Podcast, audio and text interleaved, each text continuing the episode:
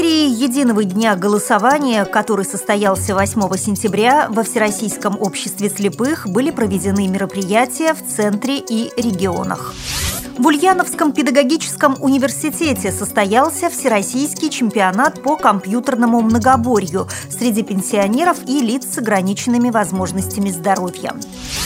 С 13 по 15 сентября в Ярославле пройдет Всероссийский фестиваль эстрадных исполнителей ВОЗ.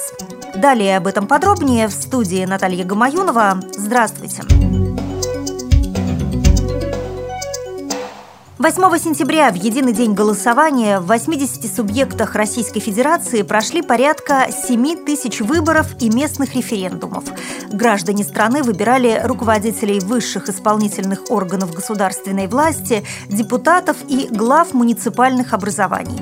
Как отметил в своем интервью пресс-службе ВОЗ член рабочей группы по взаимодействию ЦИК России с общероссийскими общественными организациями инвалидов, президент ВОЗ Александр Неумывакин, в преддверии единого дня голосования во Всероссийском обществе слепых было проведено значительное количество организационных мероприятий в центре и регионах. Они были направлены на максимальное обеспечение доступности инвалидам по зрению, получение информации для избирателей и возможности самостоятельного голосования людьми, не имеющими зрения.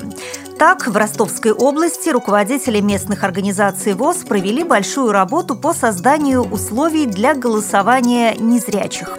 Был составлен список инвалидов, провелась работа по их информированию о дате, времени и месте голосования.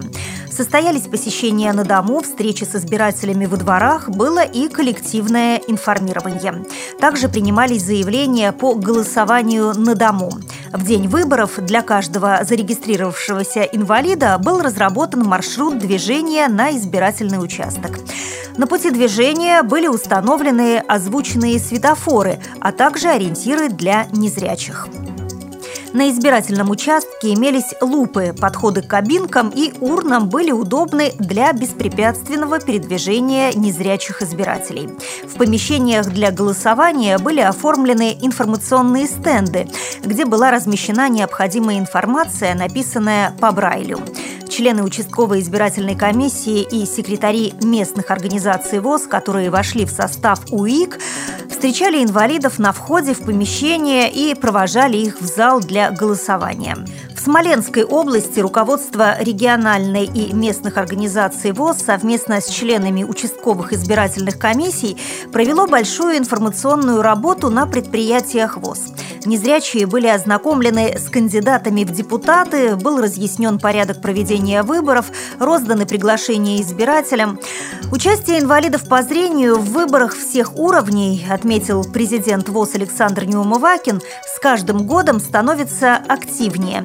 И это показатель расширения демократических основ нашей жизни, когда от каждого голоса зависит будущее города, области и России в целом.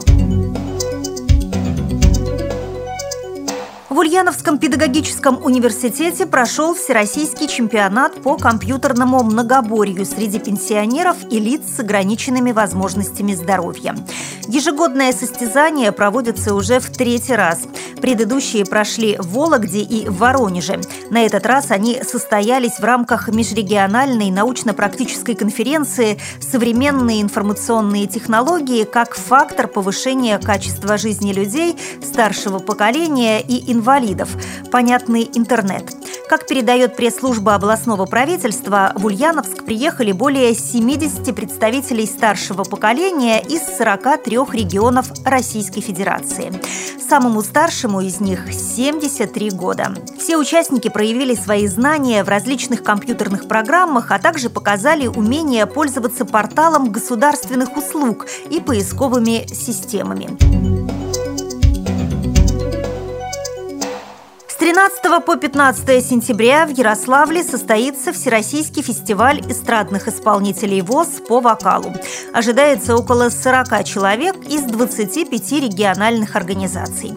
Свое мастерство можно продемонстрировать в пяти номинациях – солисты женщины, солисты мужчины, молодые голоса, авторское исполнительство и вокальные коллективы. Мы желаем всем участникам творческой реализации, позитивных эмоций и новых приятных знакомств. При подготовке выпуска использованы материалы информационных агентств и интернет-сайтов. Мы будем рады рассказать о новостях жизни незрячих и слабовидящих людей в вашем регионе. Пишите нам по адресу новости собака ру. Всего доброго и до встречи!